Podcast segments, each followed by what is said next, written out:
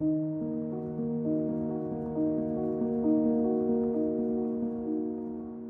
prochain, 24e point.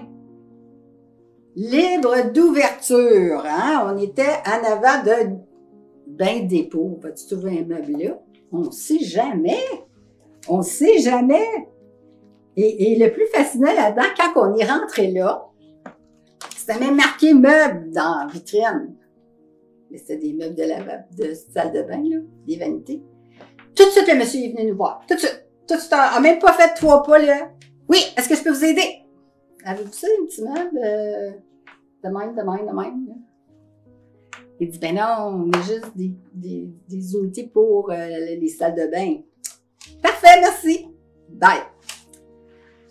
Alors, on a tous le droit d'opter pour l'espoir que je viens juste de parler. L'espoir de croire au meilleur, au meilleur de la vie, de soi, des bonnes occasions, de l'objet inattendu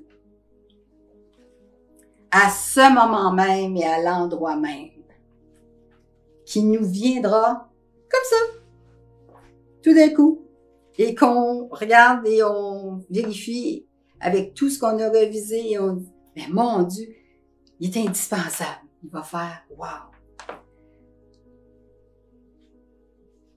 Mais aussi, on peut croire, hein, avoir une ouverture, que quelqu'un va venir euh, nous aider que quelqu'un va venir, pas faire la chose à notre place, mais venir nous préciser, t'avais-tu pensé à ça? T'avais-tu euh, acheté assez long de tuyaux? T'avais-tu... Euh, ah mon Dieu, j'ai oublié de mesurer ça. Hein? C'est humain. Je l'ai dit dans mon titre, hein? ce n'est pas de l'humorisme. Ce n'est pas humoristique, c'est de l'humanisme. C'est beaucoup de l'humanisme, qu'est-ce qu'on parle? C'est entièrement ça. Il y a bien d'autres choses, là. Ça, c'est juste un petit cue. Imaginez, c'est juste un petit cue.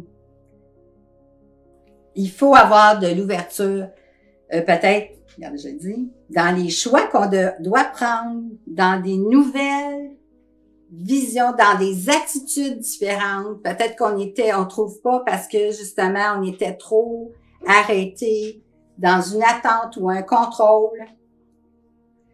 Euh, peut-être qu'on se sentait oppressé aussi de dire faut absolument je trouve demain je fais un party puis là faut que ça soit là les gens n'auront pas de place pour mettre leurs choses euh, peut-être que aussi euh, on se sent étouffé à un moment donné il faut dire oh là hein, je devrais avoir de l'ouverture alors il faut réexaminer et reprendre son approche en relevant ses manches en, cessant de se sentir opprimé et examiner à ce moment-là les avenues qu'il nous est possible de d'entrevoir, de, de, de, de, pas de programmer, mais de d'évaluer là, par rapport à ce qui se présente à nous.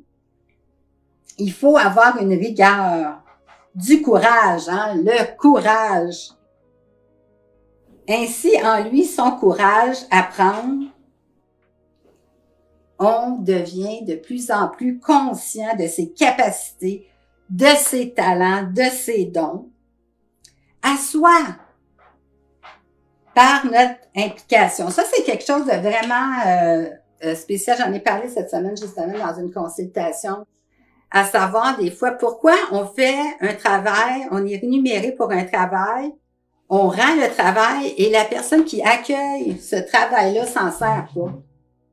Comment ça se fait? Ça fait deux, trois fois que je fais ça, puis elle s'en sert pas. Elle me paye, puis elle s'en sert pas, ça donne pas, le client ne choisit pas comment ça se fait?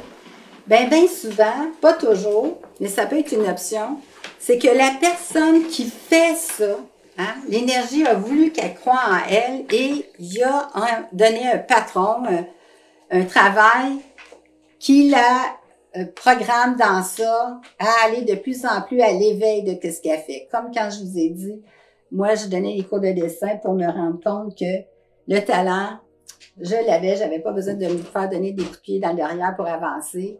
Et les gens qui étaient là, finalement, étaient là pour me montrer ça. C'est sûr, il y en avait des, il y en a eu des, gens de talent, là, mais sur la quantité, il n'y en a pas eu autant que ceux qui sont venus m'encourager. Alors ça, c'était le 24e point, libre d'avoir une ouverture.